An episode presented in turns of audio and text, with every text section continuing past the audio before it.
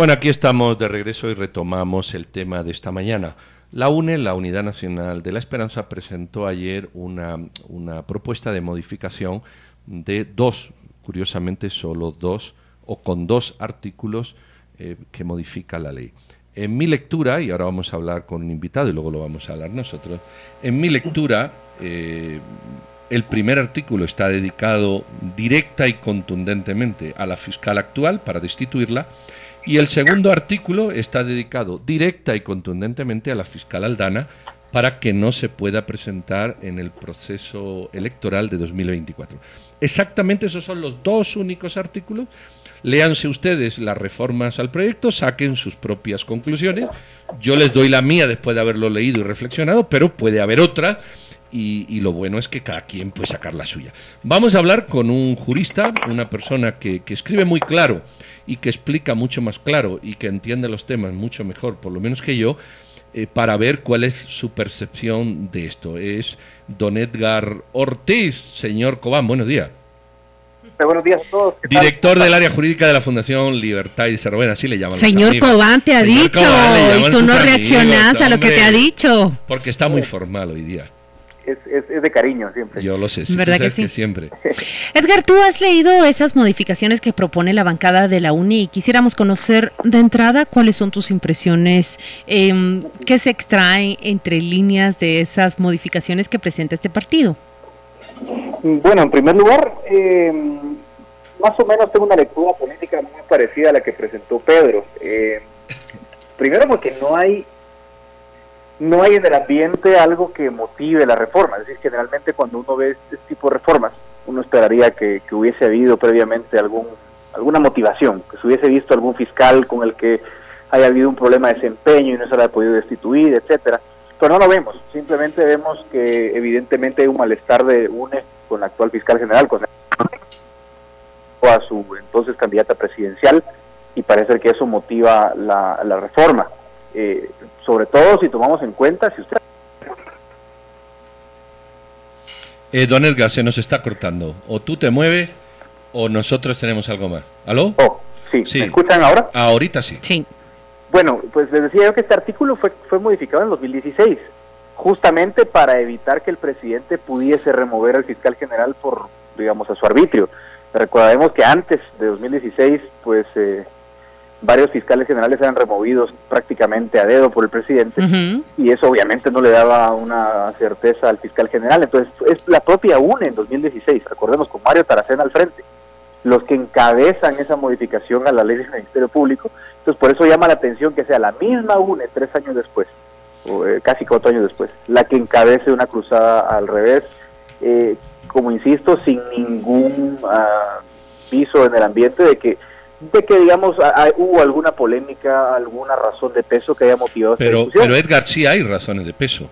Eh, Sandra Torres Une está en prisión, eh, el, ex vicepresidente Mario Leal le han pedido la extradición, Orlando Blanco tiene o se le solicitó ante juicio, la UNE eh, es un partido cuestionado que hasta se puede desaparecer por denuncia en delitos electorales, todo el gabinete Colón está procesado, y quedan dos meses para que, para que, bueno, y luego está FCN también en connivencia.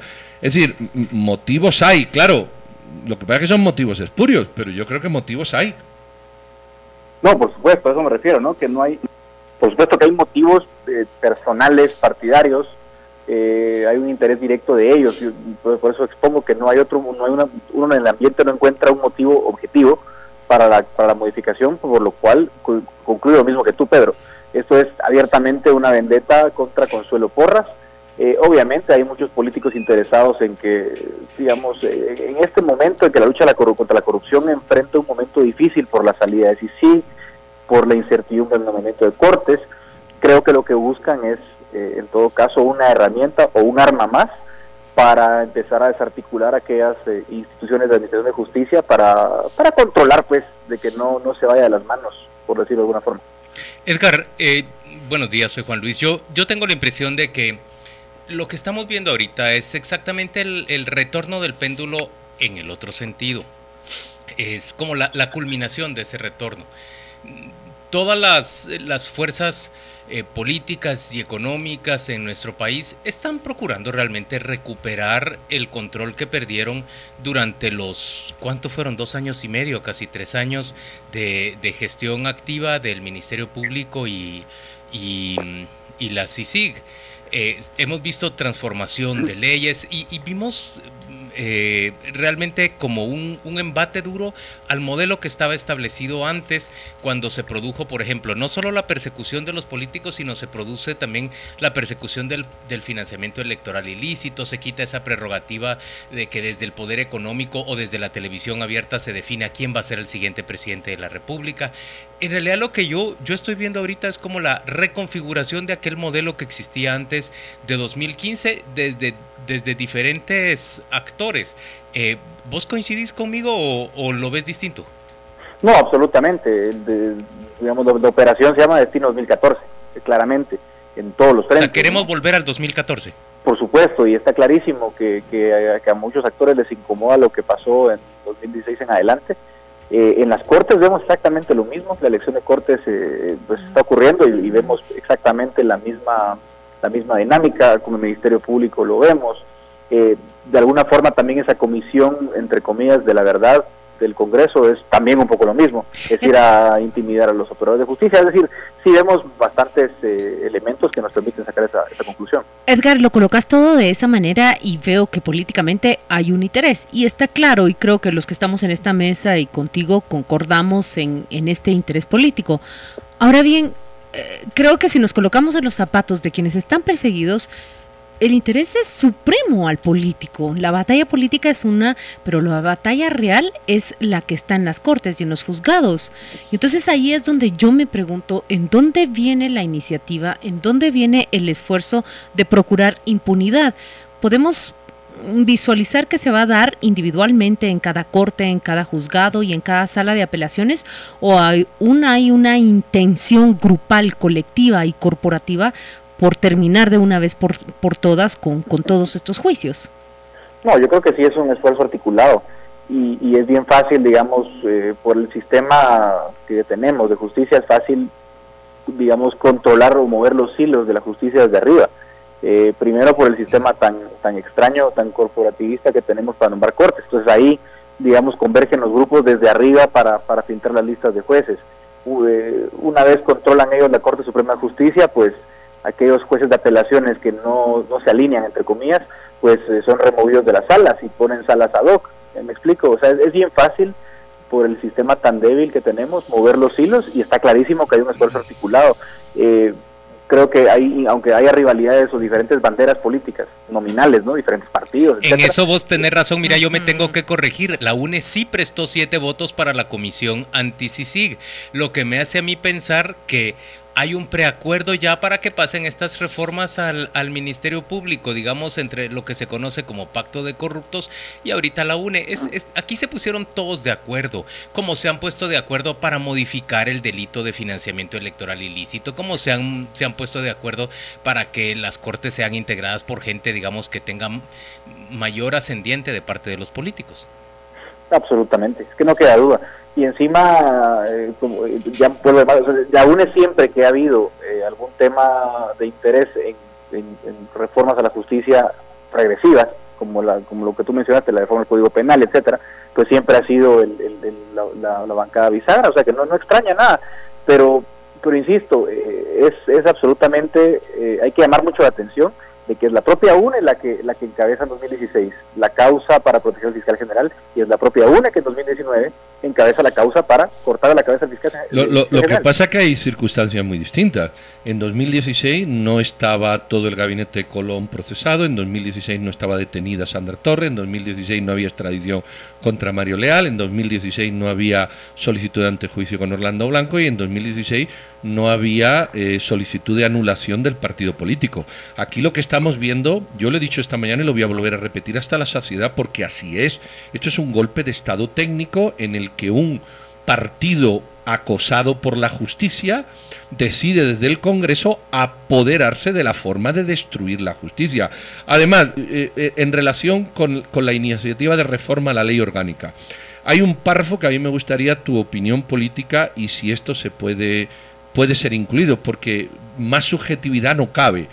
Dice que el presidente, en un plazo que no pase de un mes, o sea, lo tiene que hacer en un mes, debe, debiendo auxiliarse en personas expertas, es decir, elige a quien quiere, la expertise no sabemos en qué está, cuyo reconocimiento, probidad, experiencia y trayectoria en el fortalecimiento de justicia penal permita concluir en forma técnica y objetiva el análisis. Es decir, el presidente llama a cuatro cuyo perfil encaje aquí de esta manera tan ampliamente subjetiva y termina concluyendo que la fiscal o el fiscal, según quien ejerza el casco, se va a la calle. Y punto.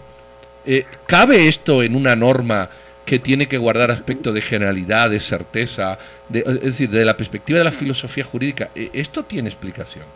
No, legalmente es, perdón la expresión, es un mamarracho, porque de alguna forma el fiscal general es el... Eh, el jefe del Ministerio Público y, digamos, como autoridad máxima del Ministerio Público goza de independencia funcional, es decir, decide cómo echa andar las riendas del Ministerio Público.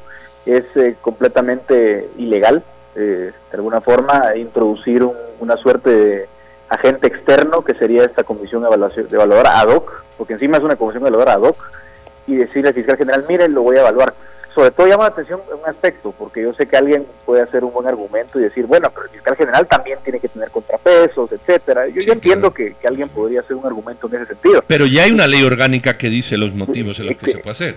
Claro, pero, pero voy, a llamar atención, voy a llamar la atención sobre un tema. El fiscal en Guatemala dura cuatro años. Es decir, el, plazo que, tiene un fiscal general es, es corto si lo comparamos con, con otros estándares entonces, yo creo que cuatro años es un plazo suficientemente corto como para encima poner una traba que casi se, con seguridad puede doblar el brazo a un fiscal general. Entonces, eh, yo creo que no pasaría un test de constitucionalidad. Seguramente una corte revocaría ese, ese, e, Eso te iba a preguntar. Eh, independientemente del proceso que lleve esto de lectura, de aprobación, etcétera, independientemente del proceso, eh, a mí me da la impresión de que el plazo de un mes, que generalmente no figura en normas salvo eh, para tiempos que vayan a favor de, la persona, que se le dé al presidente de la República un mes y no más, teniendo en cuenta que faltan menos de dos meses para la toma de posesión, ¿a ti te huele que es para, para actuar ahora y luego qué, qué, qué se puede hacer o qué es hará quien corresponda, si corresponde a alguien, para de alguna manera eh, eh, anular o disputar esta reforma?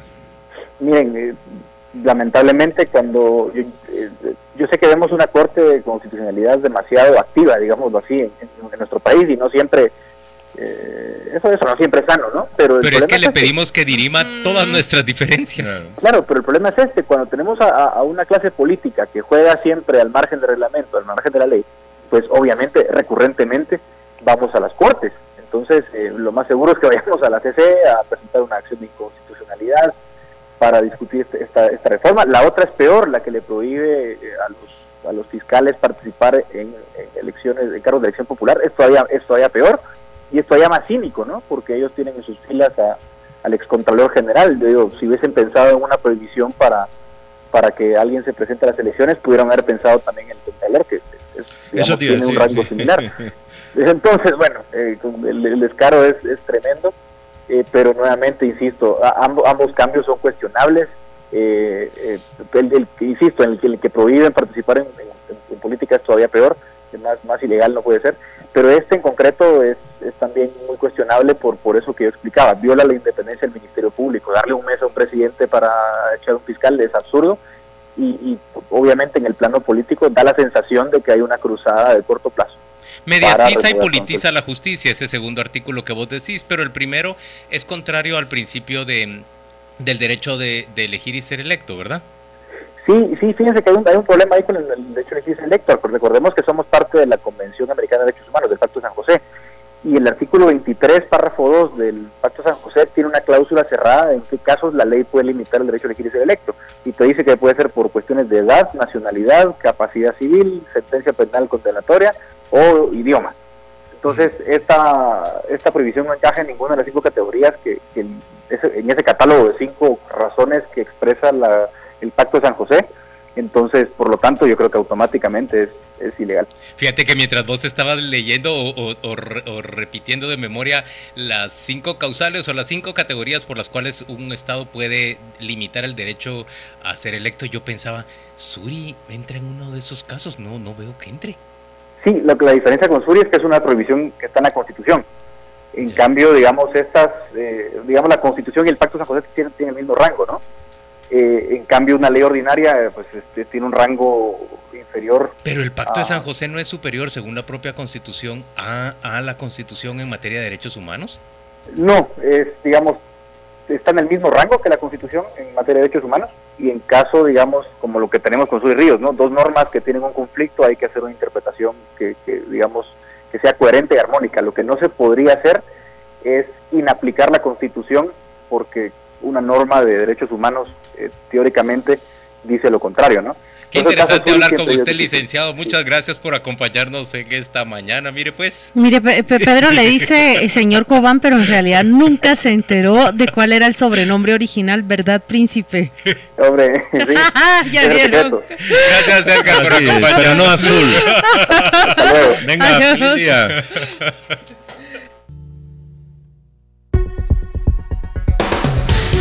Estás escuchando Radio con Criterio por Infinita 100. Estás entre inusuales.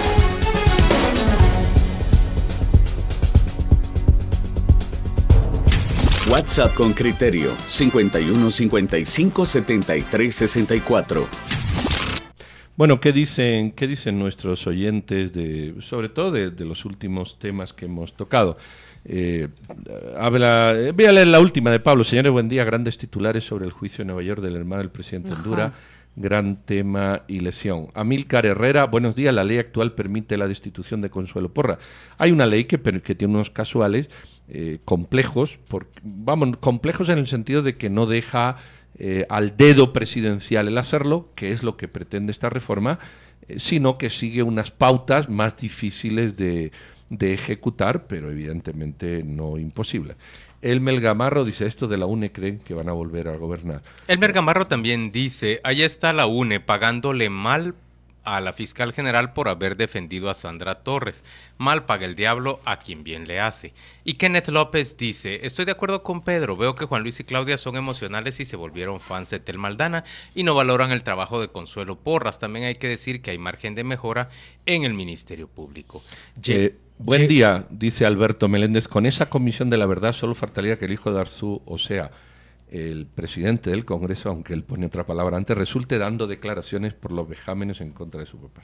Douglas Alvarado nos dice, si hubieran dejado a Tel Maldana participar en las elecciones, tendríamos la respuesta a la aprobación de las funciones de ella en el Ministerio Público. Lo siento Pedro, pero no, bueno, Pedrito te dice, pero no todos pensamos igual y gracias a vuestro programa abrimos nuestras mentes. Pues chica, qué elegante escribe. ¿eh? Pues qué bueno. Qué, bien. Eh, esto lo firma Douglas Alvarado. Bueno, aquí se, se queja alguien de si es un delito no responder a la felicitación de cumpleaños. Me parece que tiene dedicatoria. Uy, ¿quién?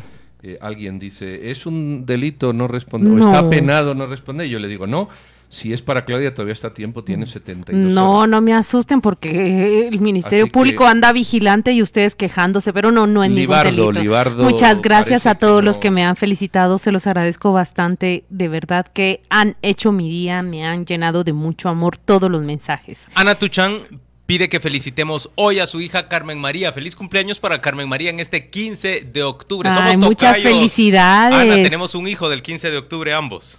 Para que vea. eh, Carolina Reyes está opinando en, en Facebook y dice otros países por cosas como estas llenan las calles y piden que renuncien los corruptos, pero aquí en Guatemala nos quedamos indiferentes. Bueno, yo lo he dicho muchas veces, aquí nunca ha habido una manifestación multitudinaria por el número de asesinatos que hay. Y son 5.000 al año, no se crean que es, que es poco.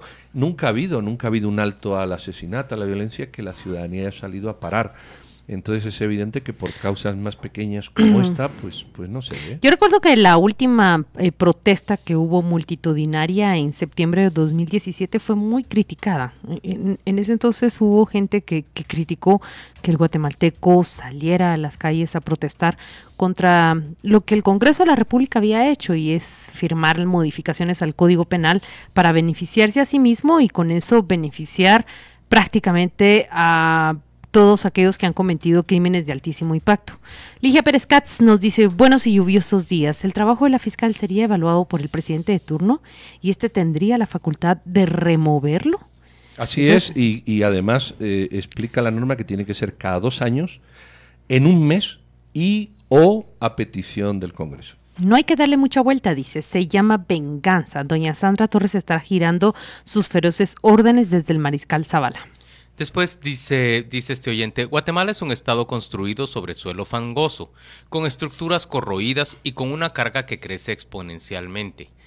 Hoy está a punto de desplomarse. La CICIC vino a tratar de apuntalarlo y advertir de la necesidad de cambiar las estructuras. Quienes dicen, si sigues cosa del pasado y hay que pasar la página, a lo Pedro, tienen prisa por seguir en un deplorable saque antes de que colapse totalmente. Bueno, pues le voy a contestar. Yo no estoy, ¿cómo dice? En un no sé qué jaclaque. Deplorable saque. No, no, no. Lo, lo, que, lo que yo miro es el futuro. Y a mí no me gusta anclarme. Podemos seguir anclados en la revolución del 44, podemos seguir, o en la independencia del 21, o si ustedes quieren, en la conquista del siglo XV, me da igual. Aquí lo que hay que ver es cómo en el 2020 salimos adelante, con lo que tenemos.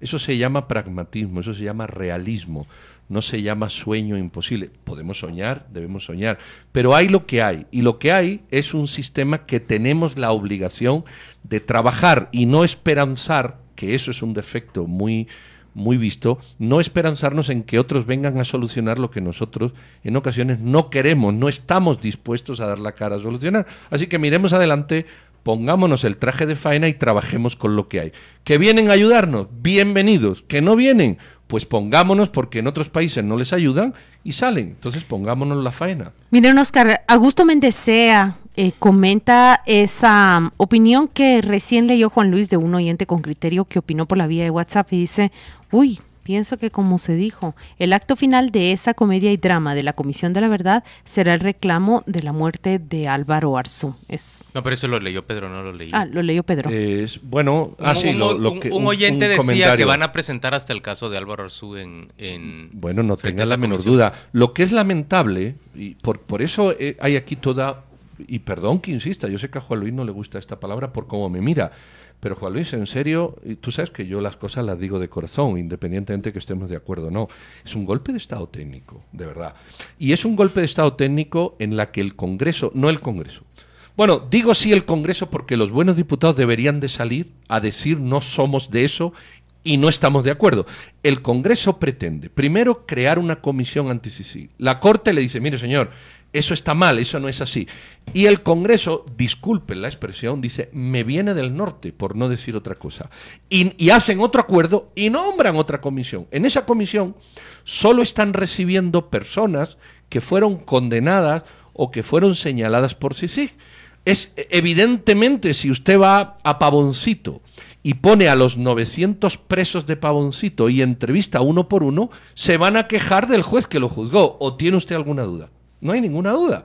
Entonces, es como si yo digo, mire, me voy a la cárcel de Estados Unidos, que es un sistema que no tiene duda, no hay sí, voy a, Ohio, saco del, centro de detención de Ohio a todos los presos y digo, a ver, háblenme ustedes del sistema. 99% van a decir que eso es un desastre. O, o, qué conclusión espera usted sacar? Que los presos y los detenidos señalados digan, no, miren, eh, eh, conmigo fue bueno, y efectivamente, como yo cometí un delito, me señalaron y me... O sea, es un absurdo. Eso, y eso lo está haciendo el presidente de este Congreso que se llama Álvaro Arzú. Pero porque yo no estoy de acuerdo con que se llame golpe de Estado a una iniciativa legal que se somete al Congreso de la República y que habrá de pasar por la mayoría de votos. Es que ese es, ese es el sistema que tenemos. Claro, una vez que haya sido aprobado, habrá de ir a la Corte de Constitucionalidad y podrá recurrirse en contra de él para ver si es coherente o no con la Constitución. Ya nos dijo el licenciado Ortiz que muy probablemente la Corte lo encontraría incoherente, Con, la Constitución. Pero mira, ¿qué piensas de aquellos dos decretos que en agosto se emitieron para... Eh, los, los veo como una legislación espuria, pero no golpe de Estado. es que yo creo que, el golpe de Estado es una cosa diferente y que demeritas el término cuando lo, lo, aplicas a, prácticamente cualquier cosa. Hay literatura moderna que no nos sobre, gusta. No, hay literatura moderna suficiente. Ya puse aquí la otra vez.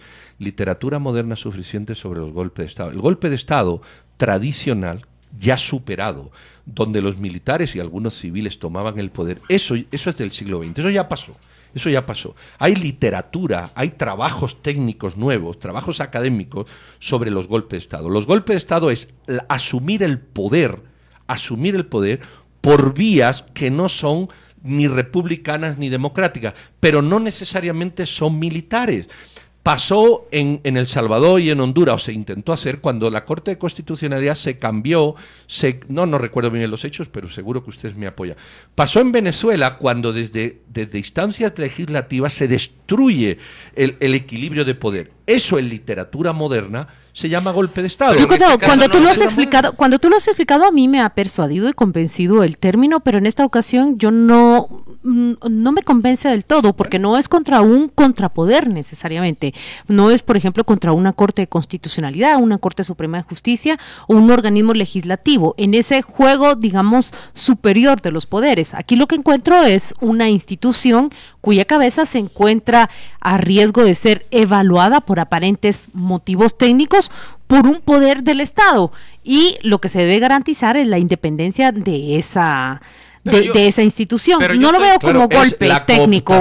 Mira, es la cooptación del Ejecutivo y del Legislativo, permite a dos poderes destruir un tercero que es la libertad judicial de investigar porque da las herramientas para destruirlo. Lo destruye, no, la, no una persona. Mm. El legislativo y el ejecutivo, con esta norma, siempre van a tener la potestad de anular cualquier investigación que no le guste. Y esto se llama destruir los poderes del Estado. La independencia de una institución, me e-, parece. ese poder lo tenían hasta hace muy poco. No, no, hasta que en tiempos de, de Tel Maldana se hace la modificación a la ley y se impide que el presidente pueda deshacerse de la fiscal Incluso lo tenía el Consejo del Ministerio Público, recuerdan ustedes, porque el fiscal general es una persona autónoma, independiente, pero eso no significa que sus actos pueden reñir con la ley y se sale con la suya. Yo sí veo ese esfuerzo, por ejemplo, que podría terminar con la estructura constitucional del país cuando se dirigen en contra de los magistrados de la Corte de Constitucionalidad y se procura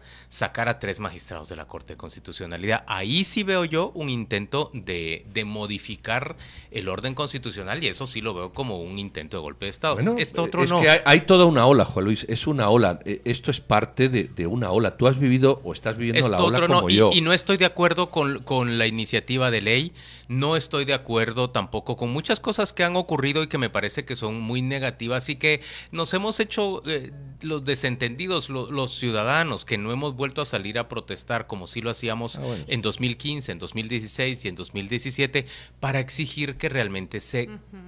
fuerce, se, se, luche en contra de la impunidad y en contra de la corrupción, que la ley nos alcance a todos y no solo al que tiene los pies yo me pregunto, Yo me pregunto, por ejemplo, en Perú, cómo la población sale el 1 de enero, señores, en plenas vacaciones. Igual de, meritorio que aquí que la gente salió el 15 de septiembre. A exigirle a los diputados que dieran marcha atrás con dos decretos que eran francamente eh, vergonzosos. Y bajo crítica, ¿eh? Porque esas marchas fueron criticadas. En septiembre de 2017 surge una crítica hacia quienes salen a manifestar en contra de esos dos decretos y sobre todo en la manifestación masiva el 17 de septiembre en la cual se dirime entre yo trabajo y construyo Guatemala o yo protesto y construyo Guatemala. Recuerdan ustedes que fue sujeta de esa polarización, esa marcha masiva. Em, Perú sale a defender a dos funcionarios que no son necesariamente un fiscal general, que no son necesariamente eh, ¿Era el Juan Francisco Sandoval de allá? Es el Juan Francisco Sandoval y su equipo a quien salen a defender los peruanos. Bueno, el punto es que, si usted espera que otro le arregle las cosas, no va a ocurrir. Que si usted no, no entiende que lo que hay son actuaciones para, para apoderarse del sistema, de todo el sistema, desde donde se esté, que si usted no hace nada y, cree que le, que le van a arreglar algún liderazgo emergente las cosas, usted no es un ciudadano, usted no deja de ser un súbdito pasivo de un sistema autoritario o pretendidamente autoritario que lo va a oprimir. Don Francisco Chisman nos envía un, mensaje que es bien importante de leer y de, y de comentar porque va en contra de, de, muchas de las ideas que aquí promovemos, pero aquí queremos que usted eh, se forme criterio y que, que, tenga acceso no solo a la forma de pensar de nosotros tres, que ya ve usted que es dispar, sino, sino a la forma de pensar de otras personas que, que estimulen su pensamiento. Dice don Francisco, ¿alguien podría explicar por qué razón si la ley debe ser igual para todos, tanto guatemaltecos como extranjeros, y la ley debe ser aplicada, por qué razón no puede existir una comisión que de manera imparcial investigue todo el actuar de la CICIG en Guatemala. ¿Por qué razón la Corte de Constitucionalidad sí tiene el derecho de decidir a quién se investiga y a quién no? Mire, don Francisco, yo estoy de acuerdo con usted en que la gestión de la CICIG debe ser evaluada.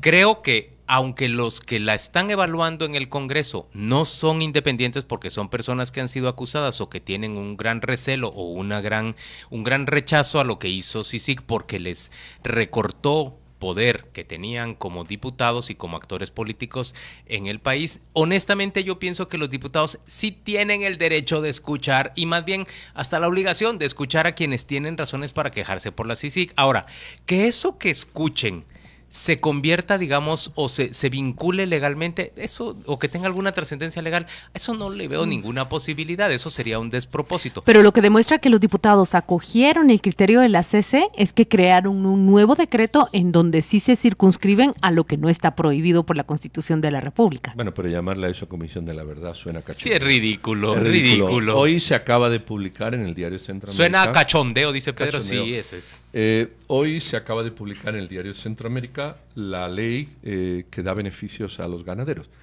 Ese es otro de los temas que ya, ya olvidamos.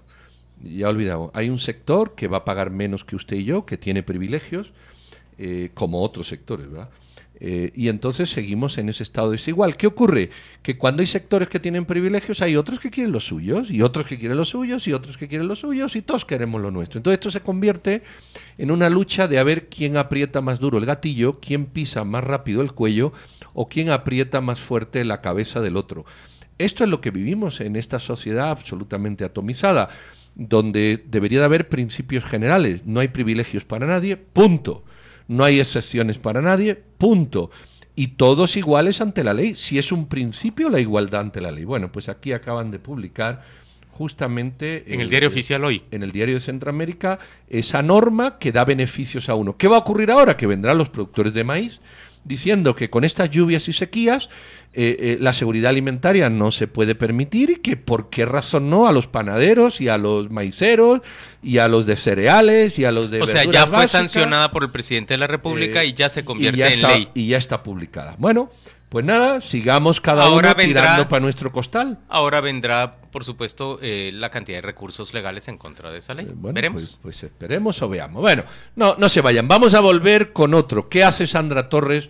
en una prisión de hombres, en un apartamento con aire acondicionado, decía ayer Prensa Libre, cocineta y demás. Total, la señora tiene que hacer sus cosas, hombre. ¿Por qué meterla en una celda como a los demás? Ahí vienen otra vez. Solo una, eh, solo, digamos, sí, solo una corrección. Es que eh, muchas veces cuando señalamos y, somos críticos de los privilegios que, que recibe una persona dentro de la prisión, yo sí encuentro necesario hacer una separación. Ojalá no se tratara únicamente de las comodidades mínimas para una persona en específico, sino que las personas que ingresan a las prisiones del país tuvieran garantizada esa estabilidad, esa higiene, por ejemplo... Pero no el aire acondicionado, que hay un montón de ciudadanos que no lo, que no lo pueden utilizar. no se lo vamos a pagar a los detenidos.